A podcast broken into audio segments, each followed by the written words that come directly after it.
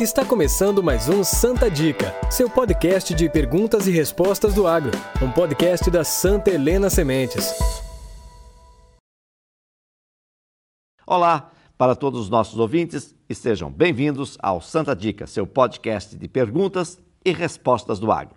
Eu sou José Afonso e hoje nosso tema é uma doença muito comum nas lavouras de milho e que pode causar perdas de produtividade em até 60%, a mancha branca. Para explicar mais sobre o assunto, temos conosco o pesquisador Everton Carvalho, que é especialista em doenças de plantas. Seja bem-vindo ao Santa Dica, Everton. Olá, eu sou Everton Carvalho, pesquisador da Santa Helena Sementes, e hoje nós vamos falar um pouco sobre a mancha branca e o seu manejo. Everton, vamos começar falando sobre essa doença pelo início de tudo. Como identificar a mancha branca na lavoura de milho? Bom, a mancha branca ela também pode ser conhecida como pinta branca ou mancha de falsféria ou simplesmente falsféria. É uma doença que ataca a cultura do milho e ela é provocada por dois agentes causais, por isso até chamada também como complexo mancha branca. Então, a infecção ocorre inicialmente por uma bactéria, né, a Pantoia ananatis, e essa bactéria inicialmente ela causa algumas lesões, né, inicialmente pequenas, de cor verde clara, normalmente como características de, doenças bacterianas, um aspecto encharcado, que nós usamos o termo anasarca,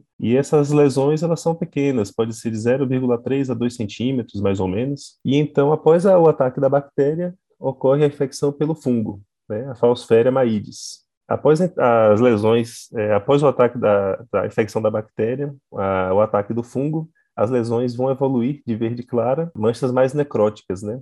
Nós chamamos a atenção no campo de uma coloração bem clara, coloração palha. Daí vem o nome, então, mancha branca.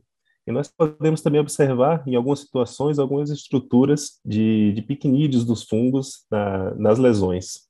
De modo geral, os sintomas da mancha branca são observados ali a partir do florescimento, né? a partir do florescimento da planta de milho. Mas em condições mais favoráveis à doença, é possível que a gente encontre as lesões, que a gente observe as lesões em campo, no, ainda no estádio vegetativo da planta, em lavouras aí com 40 dias, mais ou menos, pós-plantio. E essas lesões, normalmente, elas se iniam das, das folhas mais baixeiras, mas elas podem atingir também, rapidamente, as folhas superiores em situações onde a doença seja mais favorável e também híbridos mais suscetíveis. E como realizar o manejo da mancha branca? O manejo da, da mancha branca ele pode, ele pode iniciar sendo um manejo preventivo. Em primeiro lugar, é sempre bom procurar por híbridos resistentes à doença. Né? Então, assim, você já vai iniciar o plantio de modo preventivo com materiais que consigam ser mais tolerantes à mancha branca. E ainda, em regiões ou épocas de safrinha, né, a safrinha ela favorece bastante o aparecimento da doença. Ainda em relação ao manejo preventivo, nós ainda podemos levar em consideração a época de plantio. Né? Para a mancha branca, tem se percebido que quanto mais tardio for o plantio, maior a chance da ocorrência da doença, porque a planta de milho, quando chegar próximo ao florescimento, ela vai chegar na época que ela estará mais sensível à infecção.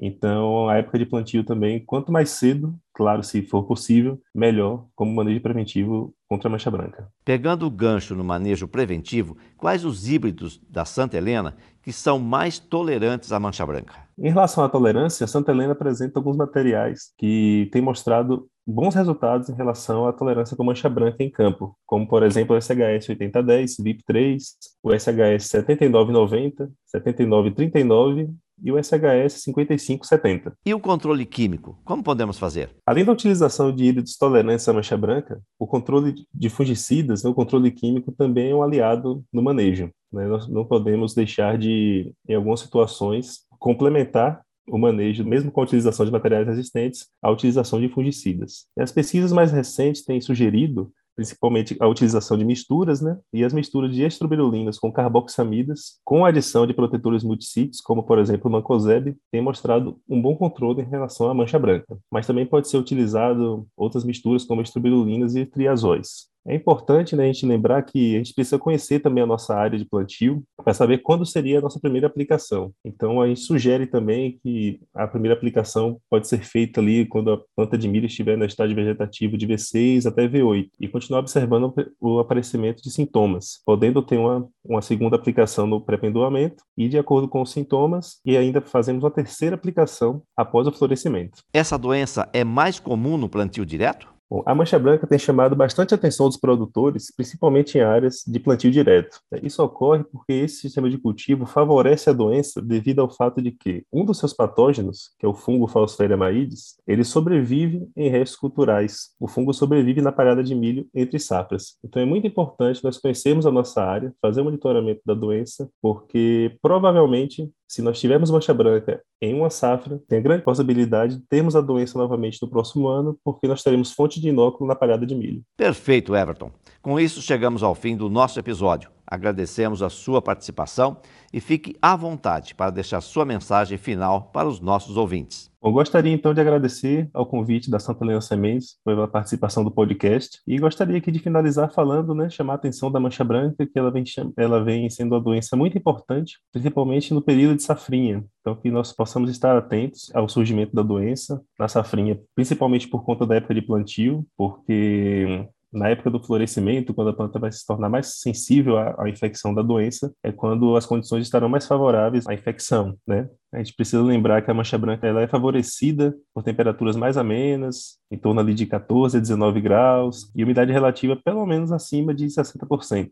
Então, para os plantios de safrinha, vamos ficar atentos aos sintomas, fazer monitoramento da lavoura e, se preciso, utilização do controle químico para controlarmos a doença. Obrigado a todos os ouvintes do Santa Dica, o podcast da Santa Helena Sementes. E não se esqueça que você também pode enviar sua dúvida que podemos responder nos próximos episódios. Nos acompanhe nas mídias pelo nosso Facebook, SH Sementes, ou Instagram, arroba Santa Helena Sementes. Até o próximo Santa Dica.